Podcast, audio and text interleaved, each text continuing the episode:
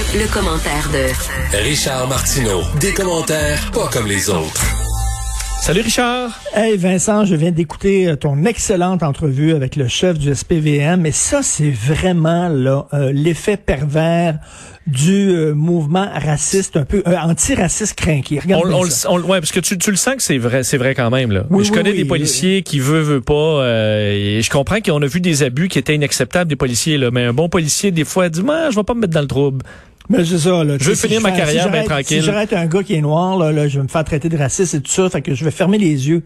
Mais étant donné qu'ils font ça, euh, donc ils vont moins intervenir dans certains quartiers, certains quartiers chauds. Et un des quartiers chauds, ben, c'est Montréal-Nord. Et Montréal-Nord, ben, il y a beaucoup de gens euh, de race noire racisés là. Donc, c'est eux qui vont être les premières victimes du fait que les policiers disent, ben, regarde, moi, je, je veux plus intervenir, là, parce que je suis trop écœuré là, de me faire traiter de raciste. Donc, qui va être finalement les victimes de ce mouvement antiraciste craqué?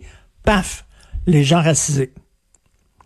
Vraiment un, un effet Ben, c'est pas total. faux. Il faut dire ceux, ceux qui disent, il y a des regroupements qui disent que c'est complètement euh, bon, complètement inventé, qui est complètement sorti nulle part aux États-Unis. Je comprends qu'on dit, puis je, je- je- je suis d'accord avec le fait que c'est différent euh, la situation ici et là-bas, mais euh, les euh, des études sérieuses ont montré que oui, c'était quelque chose qui arrivait. Euh, il y a des études aussi qui disent qu'il y a des policiers qui débordent, là, mais que oui, il y a une problématique de désengagement policier. C'est pour ça d'ailleurs qu'on va essayer d'avoir des chiffres et des résultats, euh, disons, plus confirmés là et scientifiques au Québec. Euh, et le SPVM travaille là-dessus, mais c'est pas, euh, ça, sort pas de nulle part. Là. Ben non, un effet pervers. Hey, euh, j'ai eu mon rendez-vous. Je vais être vacciné dimanche. Je suis très, très excité. C'est rapide. Oh, Les 35-40 ans euh, vont être vaccinés. Alors, j'ai été capable de me trouver une place bien rapide dans un trou quelque part. Euh, et euh, j'aurai ma preuve vaccinale qui sera envoyée à tous. Ben oui, envoyé à tous et même rétroactivement. Donc, je devrais avoir ça, ma preuve vaccinale. Et donc, ça veut dire qu'on est en train d'ouvrir la porte. Je sais pas si ça serait un, un passeport vaccinal, mais on ouvre la porte. En tout cas, on, on va permettre à certains restaurants qui veulent le faire d'exiger une preuve de vaccination euh, pour euh, pour euh, que pour que le client se sente protégé. T'en penses dans quoi? certains restos.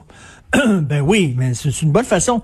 Moi, je comprends pas que l'association des restaurateurs soit contre ça. Eux autres disent c'est trop lourd. là. On n'a pas déjà qu'on fait de la police au bout là.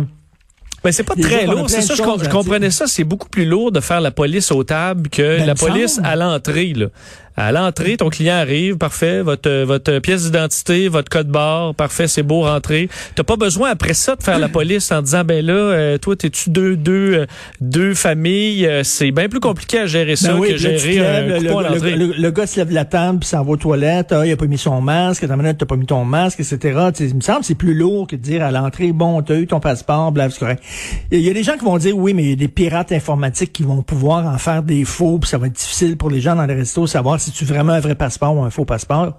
Effectivement, peut-être que Ouais. ça va être facile de, de frauder. Là, tu sais, euh, Ben, un WizKids sont capables de frauder, mais tu sais, en, en même temps, je trouve que quand même, ça peut aider les restaurateurs. Ils sont vraiment écœurés. Sauf bonne nouvelle, ça a l'air qu'à partir du 1er juin, on pourrait avoir des terrasses à Montréal.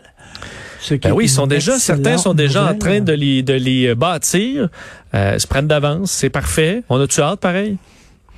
Christy qu'on a. mais, mais, écoute, je, je sais ça, je ne comprends pas les gens qui sont contre le passeport vaccinal. Je sais Ben, c'est que- les gens qui veulent pas se faire vacciner, Richard. Là. Non, non, ben écoute, euh, Emmanuel dire. Latraverse, c'est contre ça. Oui. Contre le passeport vaccinal. José Legault est contre le passeport vaccinal. Il y a des gens qui disent que ça va créer une iniquité. Ben, sais, il y a déjà, c'est parce qu'il y a déjà une iniquité. Là. Tu sais, le confinement, rester chez vous, là, rester chez vous dans un 2,5 à Limoilou ou rester chez vous dans un Monster House à côté du 10-30, c'est pas la même affaire. Il y a déjà une iniquité.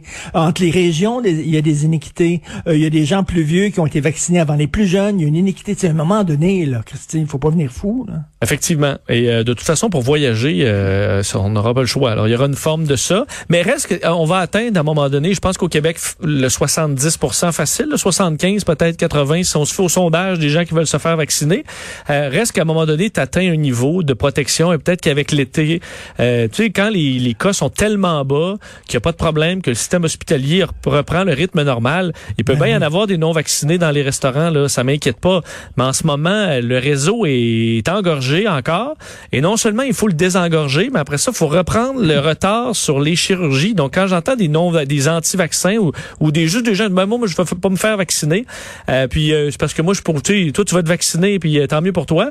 Ouais, mais c'est parce que vous entre vous, vous allez vous contaminer, puis ça va faire des nouveaux cas soins intensifs, ça va ralentir les, les le rattrapage des chirurgies. Donc, hmm. effectivement, ça, faut répondre sévèrement à ça, parce que qu'est-ce que tu veux, vous, nous empêchez de, de, nous en sortir rapidement. Ben tout à fait. Tu parlais de voyage, je suis peut-être optimiste, mais j'ai réservé pour Paris. mon oh. hôtel. Est-ce que tu as la date? Écoute, je, leur ai dit, je, leur ai demandé, je leur ai demandé si jamais euh, euh, on peut pas y aller, est-ce qu'on peut annuler? Ils ont dit oui. C'est ça. Ben, de toute façon, maintenant, ouais. Dit, bon, ben, tu, tu, tu rien qui s'annule pas. Ce que tu veux, c'est surtout, ce que tu vas pouvoir y aller, c'est surtout de pouvoir revenir sans faire deux semaines de quarantaine ou tu es prêt à le faire? Euh, ben, je sais pas parce que si je pars genre fin juillet, je vais revenir comme deux jours avant de recommencer à l'antenne à Cube. Donc, à moins que je fasse ça de, ben, en espérant que tu sois vacciné. On va savoir, là. Mais si t'es vacciné double dose, si t'es vacciné deux doses, euh, rendu là, et que tu es à 96% 95% protégé, euh, un moment donné, il va falloir ben, effectivement pouvoir écoute, je, je, vais parler d'un autre sujet, justement, parce que tu parlais des deux doses. Euh, dans le National Post, il vient d'avoir un texte de Diane Francis, que j'aime bien, et elle dit que le 5 mai dernier, donc on est quoi aujourd'hui? On est le... On est le 6. On est 6, bon, hier, excuse-moi. Dans le New England Journal of Medicine, euh, Pfizer euh, a publié les résultats d'une étude qu'ils ont fait au Qatar et ils disent que la meilleure façon, la meilleure façon de lutter contre les variants, c'est de donner la deuxième dose 21 jours après la première dose. Ils disent ça. Et là, ça remet tout en question, toute notre stratégie de vaccination. Ben, pas au complet, parce que Richard... stratégie de vaccination, c'est vraiment de, de, vacciner première dose le plus de gens possible. T'as vu? Ouais, mais là, toi, mettons, dans, dans, dans, cette idée-là, là, de vacciner, là, vraiment, les personnes âgées, tout le monde deux doses, je suis pas sûr que tu es vacciné à l'heure actuelle, là. Tu préfères-tu être vacciné là, une dose, ou pas l'être pantoute pour encore un mois? Ben, Pfizer dit c'est mieux d'avoir le plus grand nombre de deux doses non, c'est mieux. pour euh, lutter contre les vaccins. Donc, je comprends que c'est mieux, mais là, on est dans l'urgence. On est dans l'urgence, mais eux, eux disent qu'une dose contre les deux variants, et là, ils parlent de deux types de variants qui sont actuellement présents au Canada, ils disent qu'une dose, c'est vraiment pas suffisant, selon l'étude de Pfizer qui a été publiée hier. Oui, oui. Mais au pire, Richard, on t'en donnera une troisième dose. On va en avoir là, combien Justin Trudeau en a commandé pour vacciner euh, les Canadiens 20 fois. Là. Donc, on en aura une troisième dose, si en Moi, la deuxième dose, elle est due pour le 14 juillet, justement, la fête des Français. Est-ce que tu penses que les gens vont pouvoir avoir leur deuxième dose avant? Ben, je pense que oui. Ça me paraît évident. Je pense que oui, euh, là, il y a les ados qui, qui s'ajoutent et euh, c'est très bon. Les enfants aussi, euh, éventuellement. Mais oui, au rythme où ça va, je veux dire, honnêtement... Tu as vu les jeunes de 12 à 17 ans, ça va être dans les écoles? Oui, ben c'est là qu'ils se font vacciner aussi. C'est fantastique. Ça. Donc oui, je pense qu'on va pouvoir devancer, devancer ça. Et pour l'instant, moi, je suis encore dans le camp où l'idée de séparer la dose euh, pour vacciner le plus de monde, je, je, je pense encore que c'est bon. On verra effectivement dans le futur. Parce que je regardais les par pays. On est vraiment au Canada ceux qui ont donné le moins de deuxième dose. Ça nous a permis de rattraper le retard sur euh, le pourcentage de première dose. Mais euh, il va y avoir du chemin à faire après. Tu as raison. En tout cas, je, me croise les doigts. Soit je vais voyager en Europe cet été ou j'irai sur ton ponton. Oui, ben ou les deux. Ou les, ou les deux. Tira, oublié, euh, c'est pas là ton pinot. C'est quoi que tu bois qui est pas bon là, du, du euh, à la réglisse là?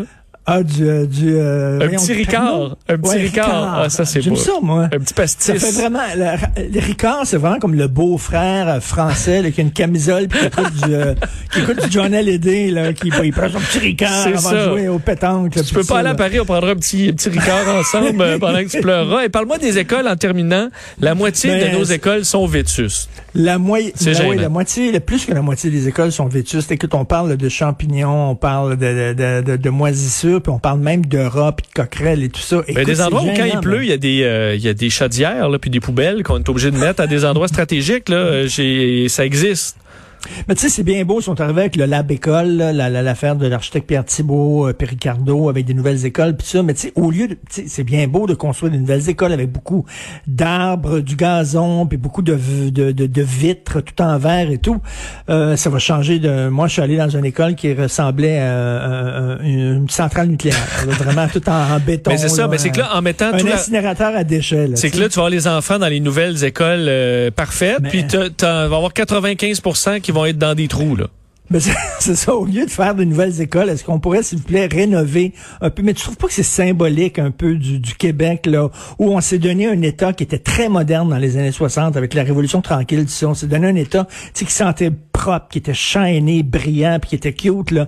Mais en 2020, ça pète de partout, là. Tu sais, les CHLD, on, les CHSLD, euh, il y a des hôpitaux, c'est épouvantable. Tu vas dans certains hôpitaux, ça pète. On dirait que c'est comme le système qui est en train de, d'avoir de, de, des, de gangréner, de gangréner partout. Ouais, Il y a plus de champignons dans les écoles que qu'il y en a sur certaines pizzas. Tu sais. Et tu sais, on fait toujours parce qu'on peut pas tout rénover en même temps, parce qu'on a tout, tout laissé un peu se, se, se, se défaire tranquillement.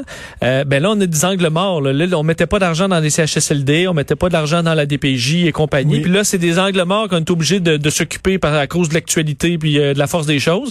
Sais, Ben, quand tu as une maison, là, il faut qu'un été, là, tu refais le balcon, puis après ça, l'été d'après, tu refais le toit, puis après ça, l'autre été d'après, puis tu fais le tour comme ça. Sinon, à un moment donné, tu te retrouves avec des gros problèmes. Tout pète en même temps. Tout C'est est à peu refaire. ça, là. Euh, Tout est à faire. On dirait que le système de santé est en train de péter, le système d'éducation, le système pour la protection de la jeunesse est en train de péter, les CHSLD, tout ça. Écoute, là, ça, on va en ça mettre, on va en rajouter sa dette, ça c'est ça c'est sûr. Merci Richard, à demain. Salut à demain. Bye.